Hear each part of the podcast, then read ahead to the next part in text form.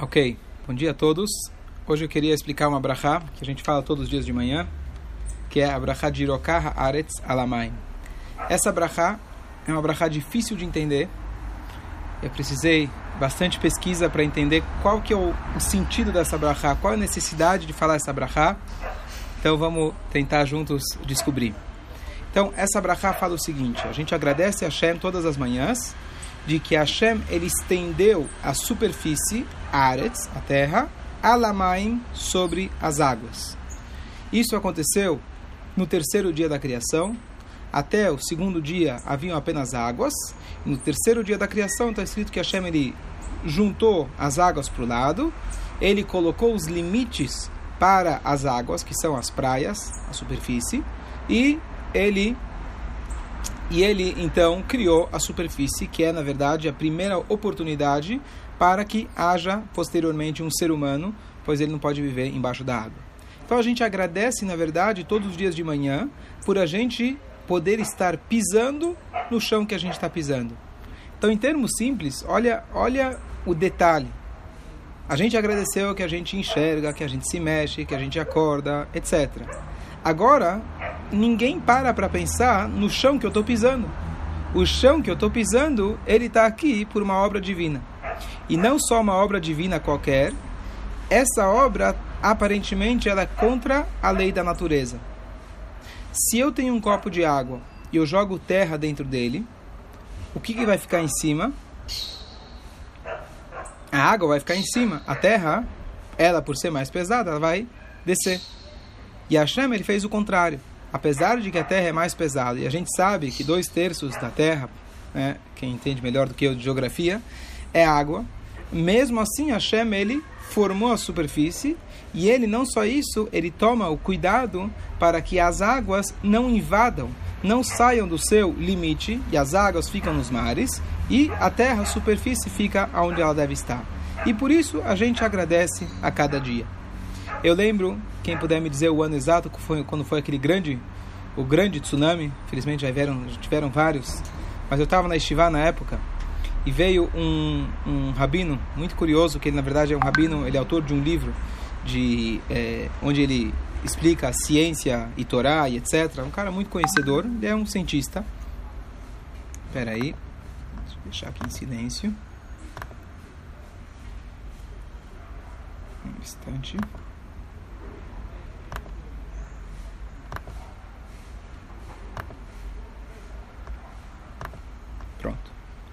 E ele falou pra gente, ele veio na Estivá justo naquela semana, ele deu um shiur, e ele questionou o que, que a gente aprende do tsunami. Então ele foi muito sensível, ele falou, primeira coisa, o tsunami está acontecendo agora, tinha justo acabado de acontecer, não é hora da gente filosofar. Vamos ver o que, que a gente pode ajudar de fato aquelas pessoas. Mas depois da gente cuidar e etc., se tem como a gente mandar alguma ajuda humanitária, sendo dinheiro em pessoas, etc., como acho que Israel tinha mandado na época, ele falou o que, que a gente aprende desse tsunami. E ele falou o termo que até então não conhecia, que embaixo da Terra nós temos aquelas placas tectônicas. Me corrijam se eu estou falando errado. E, na verdade, a causa, elas na verdade são placas, uma ao lado da outra, embaixo da outra, estão extremamente organizadas. E o que causa um tsunami, na verdade, é um movimento pequeno, acidental, entre aspas, claro, Hashem que, que faz tudo, dessas placas, talvez às vezes de um metro, dois metros, ou menos ainda do que isso. E essa mudança das placas, esse movimento das placas, foi o que causou, foi o que causou, na verdade, que todo aquele, que todo aquele, aquele, aquele volume de água saísse do seu lugar natural e invadisse as cidades, prédios, casas, etc., tirando muitas vidas.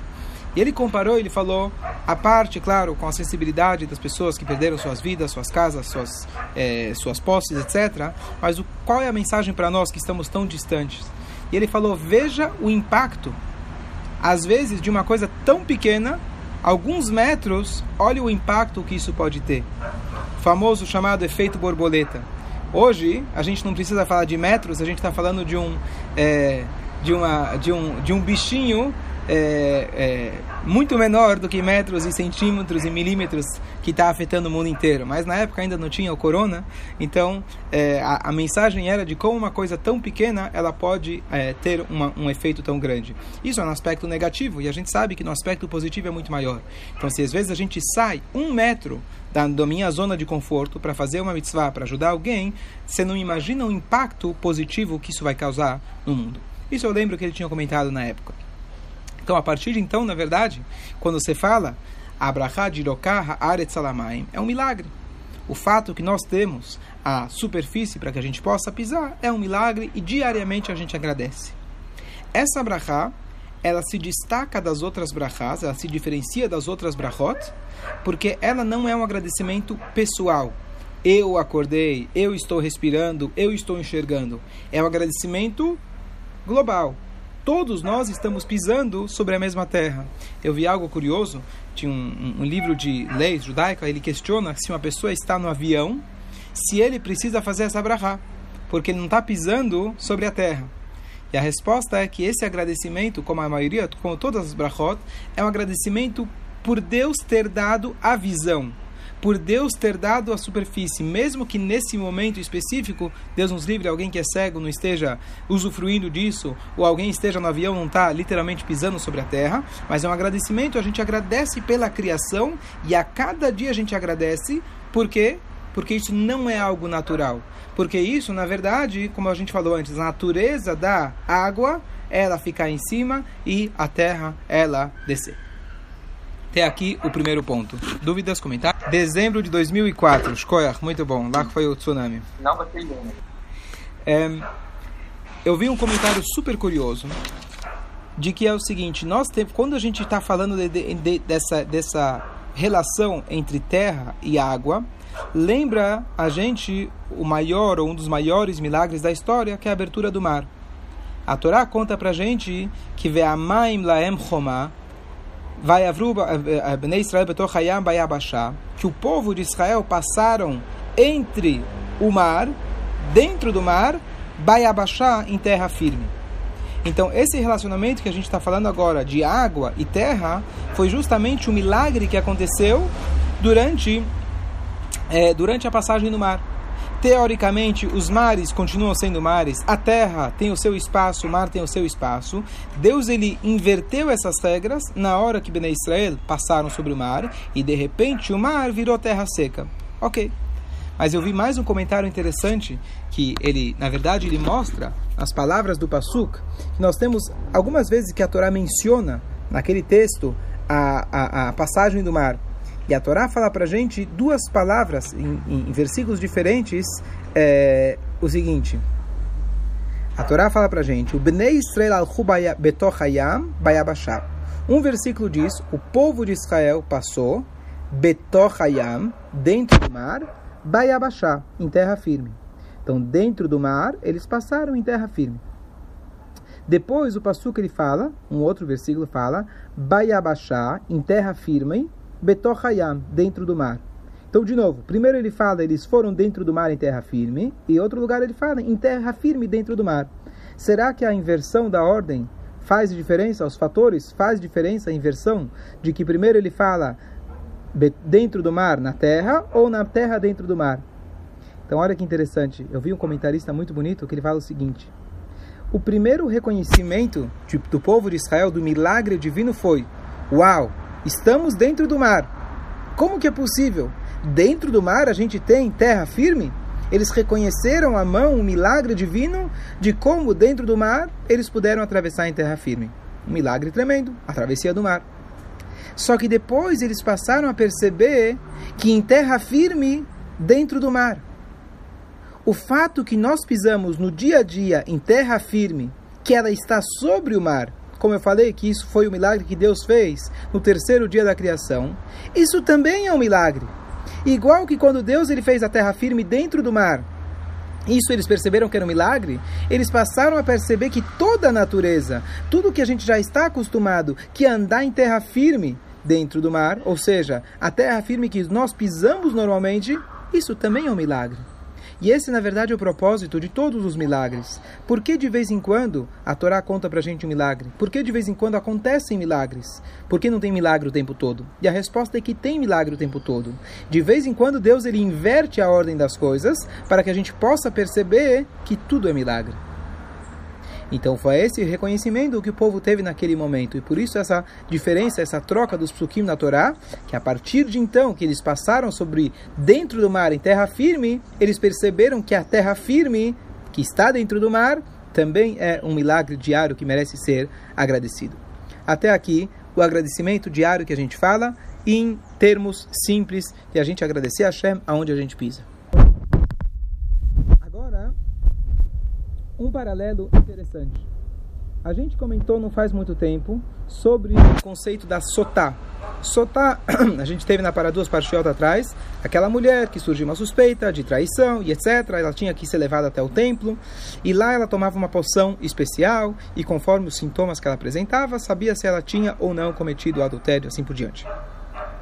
Naquela passagem a Torá fala que dentro daquela composição que ela ia tomar, tinha uma água, e dentro dessa água eles tinham que pegar Minaafar Shealkar Kamishkan. Eles tinham que pegar da terra que estava dentro do templo sagrado ou na época no tabernáculo. Eles tinham que pegar um pouco de terra e misturar essa terra com a água. E lá se apagava o nome divino e aí essa era a poção que ela deveria tomar. Qual que é o significado, dizem nossos sábios, dessa terra que tinha que ser misturada na água? Então, eu vi uma explicação que justo se conecta com essa brachá, que é o seguinte: você agiu de forma imoral, achando que Deus não está vendo. Você fez as escuras. O que, que acontece? Venha observar o que acontece. O que acontece com a terra quando você coloca dentro da água. Então tinha lá um recipiente de água, água natural, água de fonte, e eles pegavam a terra que estava no templo e jogavam dentro. Qual que é o significado? Muito simples. Veja como a natureza da terra ela é afundar. Você acha que Hashem, aquele que está o tempo todo cuidando para que não aconteça isso com a terra, que a terra não afunde e você possa estar pisando onde você está pisando, você acha que Hashem não sabe o que você fez? E por isso, então, você mostra, na verdade, a ideia das punições na Torá não são punições, e sim, na verdade, uma maneira de ensinar a pessoa a fazer chuvá. Por isso que se pegava essa terra para mostrar para a mulher, no caso, o que ela fez não tem sentido nenhum. Você se enganar pensando que Deus não está vendo, saiba que nem o chão que você pisa, ele está lá por natureza. A Shem está sustentando isso a cada momento. Agora, vamos para a explicação mais profunda, cabalística, trazida na Hassidut de maneira muito, muito bonita. A Hassidut compara para gente os mundos espirituais com os oceanos e o nosso mundo com a terra firme. Qual que é a ligação? Então nós conhecemos a famosa passagem do Rabi Akiva. Certa vez Rabi Akiva, na época dos romanos, ele, apesar das proibições, das ameaças que os romanos fizeram da proibição de estudar a Torá, veio um homem chamado Papus Ben Yehuda e ele começou a discutir com o Rabi Akiva. Ele falou: Rabi Akiva, eu não entendo por que você está sendo é, teimoso em estudar a Torá, sendo que você está correndo risco de vida. E o Rabi Akiva trouxe para ele o famoso exemplo dos peixes com a raposa.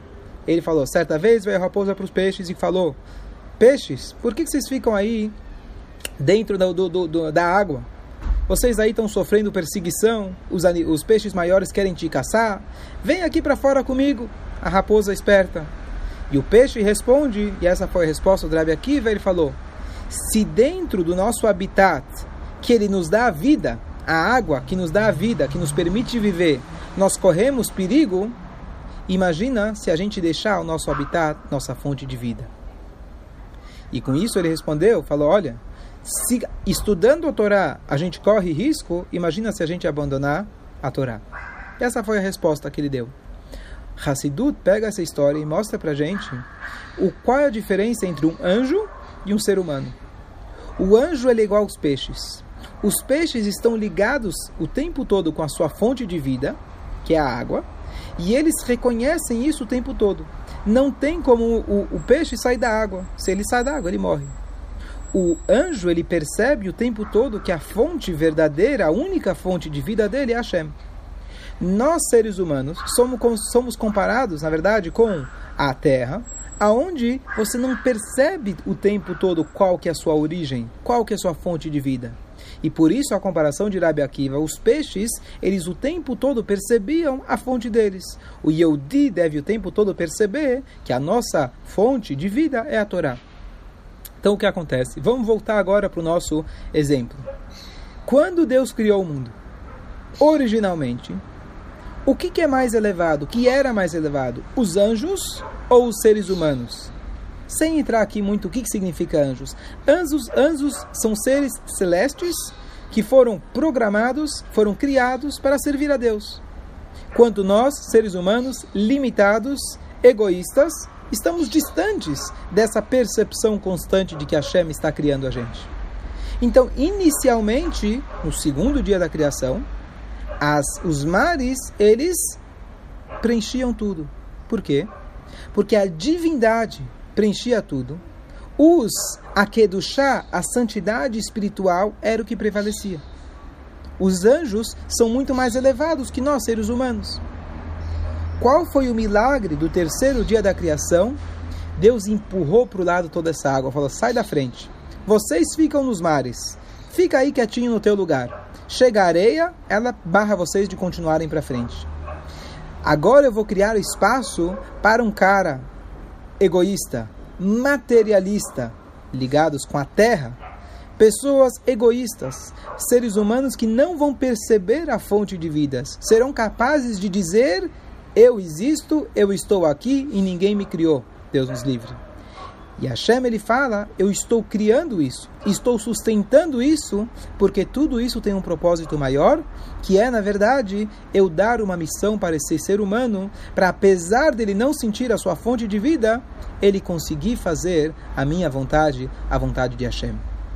Então, de novo, Hashem, no início da criação, a espiritualidade era o que prevalecia, depois, Hashem ele deu para a gente a Torá, já iniciando no terceiro dia da criação, aonde ela dá para a gente a força de que através de uma pequena mitzvah, entre aspas, através de mexer alguns metros, como a gente falou lá nas placas tectônicas, nós conseguimos transformar totalmente esse universo. Essa é a brachá que a gente fala todos os dias de manhã. O poder de uma pequena ação. Cada um de nós, quando a gente acorda de manhã, a gente acorda cansado, acorda com vontade de continuar na cama. O nosso Yetzerará está muito forte. Por quê? Porque a, o, o, sono, como a gente falou, é um centavos do contrário da vida. Então, apesar de que sim, a Neshama subiu, etc., mas a gente acorda sem roupas, como a gente falou outro dia. A gente acorda sem mitzvot. Eu não fiz nada ainda no dia de hoje. E o que, que eu preciso fazer? Essas birkota shachar, as preces matinais, estão aqui para, igual que você lava a cara, toma um banho para você acordar, a gente precisa acordar a nossa alma, dar um chacoalhão. O que, que eu estou falando? Hashem, ele nos dá, nos dá roupa, que são as mitzvot. E com essa brachá eu estou dizendo que Deus ele dá o chão para os nossos pés, no sentido mais profundo, Hashem nos dá a oportunidade que através do chão, através da materialidade, uma pequena ação nos eleva sobre as águas. Uma pequena ação nos faz mais importantes do que todos os anjos perante Hashem. Para explicar isso melhor, para ilustrar isso, vou comentar uma passagem muito bonita que uma vez veio um, fugiu o nome agora, o campeão de xadrez mundial da época, para ele era um judeu que morava justamente no Brooklyn e ele veio num Shabbat num Fabrengen do Rebbe. E o homem entrou e não sei se alguém comentou com o Rebbe, o Rebbe reconheceu, ele tinha acabado de ganhar é, o prêmio mundial de melhor campeão de xadrez. E o Rebbe então mudou o assunto para o tema xadrez. E ele falou: o Baal Shem Tov ensina a gente de que tudo que nós vemos ou ouvimos devemos aprender uma lição. Então, dos esportes também devemos aprender uma lição. E o xadrez tem uma lição especial.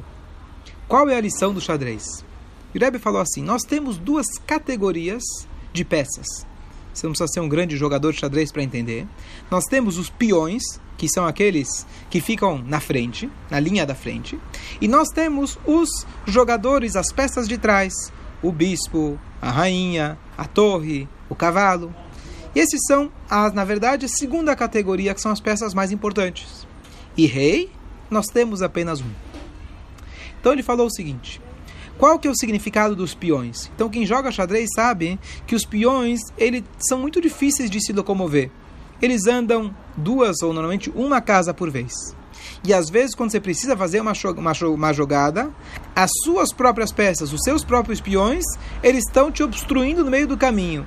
Eles são aqueles nerds, não sei se é a palavra certa, são aqueles lentos que estão no meio do caminho te atrapalhando. E nós temos as peças de trás, que elas podem andar livremente pelo tabuleiro. O cavalo, ele dá pulos grandes, o bispo anda de um lado até o outro, a torre e assim por diante. Então Rebbe falou que assim nós temos também duas categorias de, de criaturas. Nós temos os seres humanos, que são aqueles incapazes de dar pulos grandes. Nós andamos uma casa por vez, ficamos várias jogadas sem poder se locomover. Às vezes a gente está no meio do caminho, no meio do tabuleiro, só causando problemas. Nós, seres humanos, com nosso egoísmo, a gente atrapalha tudo. E Enquanto isso, temos os anjos, que eles, simbolizados pelas suas asas, o fato que eles podem livremente se locomover de um lado até o outro, significa que eles são espiritualizados. A matéria não limita eles. O egoísmo não limita eles. Eles reconhecem o tempo todo, como os peixes, a fonte de vida deles e fazem o que Hashem quer deles. Mas tem uma regra interessante no jogo de xadrez. Quando algum dos peões ele consegue atingir o outro lado do tabuleiro, ele pode se tornar qualquer peça, inclusive a dama, a rainha, com exceção do rei. Essa é a regra do xadrez. Se você consegue alcançar o outro lado, o outro lado, um dos peões, de repente você tem agora duas rainhas, três torres e assim por diante, você pode, é, ele pode se transformar. Disse o Rebbe, essa é a explicação do Pasuk, do versículo que fala Venatati lecha mehalchim ben haumdim aele. Darei a vocês andante, eh, eh, andantes entre esses que estão parados. Esse é um versículo que se refere à diferença entre os seres humanos e os anjos. Os seres humanos são chamados de mehalchim, andantes, aqueles que conseguem caminhar. E os anjos, a gente sempre fala quando a gente vai fazer, por exemplo, um Nakdishar, a gente, na Amidá, a gente junta os pés para lembrar os anjos que eles têm como se fosse um pé só. Por isso que a gente junta os pés em vários momentos na reza, lembrando os anjos. Que, que significa isso? Os anjos, a gente sempre fala, eles estão parados. Parados, inclusive em espanhol, que significa estão de pé. Os anjos estão parados e de pé no mesmo lugar. E a grande pergunta é: peraí, nós, seres humanos, somos chamados aqueles que conseguem se locomover, sair do lugar, e os anjos estão parados? Não seria o contrário? Os anjos são super elevados, nós, seres humanos, que estamos parados. Se a gente anda, a gente anda para trás, eventualmente. Qual que é o significado? Então, falou o Rebbe, os anjos, eles são igual à turma de trás, o cavalo, o bispo, a rainha, que eles realmente eles podem andar de um lado até o outro. Eles não têm limitações físicas. Porém, um anjo sempre vai continuar sendo anjo. O cavalo não vai deixar de ser cavalo e o bispo não vai avançar para se tornar uma rainha. O peão que está na frente, de fato, ele anda bem devagar, é uma casinha por vez e ele atrapalha no meio do caminho, mas quando ele consegue enfrentar o adversário ao ponto de chegar do outro lado do tabuleiro, ele sofre uma transformação verdadeira. E esses somos nós.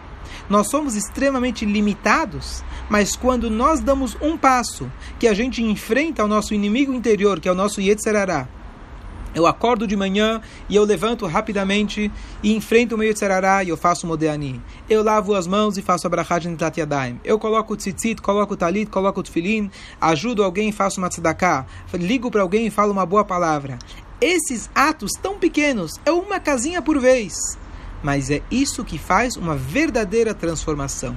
Então nós somos chamados de aqueles que caminham, aqueles que andam, porque um ser humano, por mais limitado que ele seja, ele consegue se transformar. O anjo, por mais elevado que ele seja, ele está sempre no mesmo nível. E essa, essa é a dádiva do terceiro dia da criação, essa é a dádiva da Hashem ter dado para a gente a Torá, e esse, esse é o agradecimento que nós fazemos diariamente. Acorda de manhã, e dá um chacoalhão em você mesmo. Para e pensa. Eu agora, com uma pequena mitzvah, Hashem ele afastou todas as águas, ele colocou todos os oceanos que deveriam, na verdade, dominar, estar por cima de tudo. Deus colocou isso para o lado, falou: sai da frente, agora vem o espaço para a terra, agora vem o espaço para a materialidade.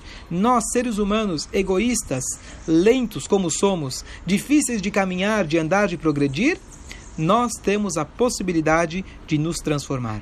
E essa é a mensagem da Brachá que a gente faz de manhã. Então, não só agradecer o fato que a gente tem onde pisar, literalmente, mas agradecer e se conscientizar. Como eu falei, que toda a sempre tem um sentido, uma via de mão dupla. Um louvor a Deus e uma exigência de nós mesmos. Louvamos a Deus por Ele ter feito a terra, mas exigimos de nós mesmos a corda. Vamos fazer uma mitzvah. Essa pequena mitzvah vai fazer toda a transforma, transformação que nenhum anjo ele é capaz de fazer. Então assim a gente começa o nosso dia lembrando a importância de uma pequena ação, de como a terra, apesar dela ser pesada e a natureza dela estar por baixo, o ser humano, ele é egoísta, deveria estar por baixo. O peão, por ele estar andar uma casinha por vez, ele deveria estar por baixo.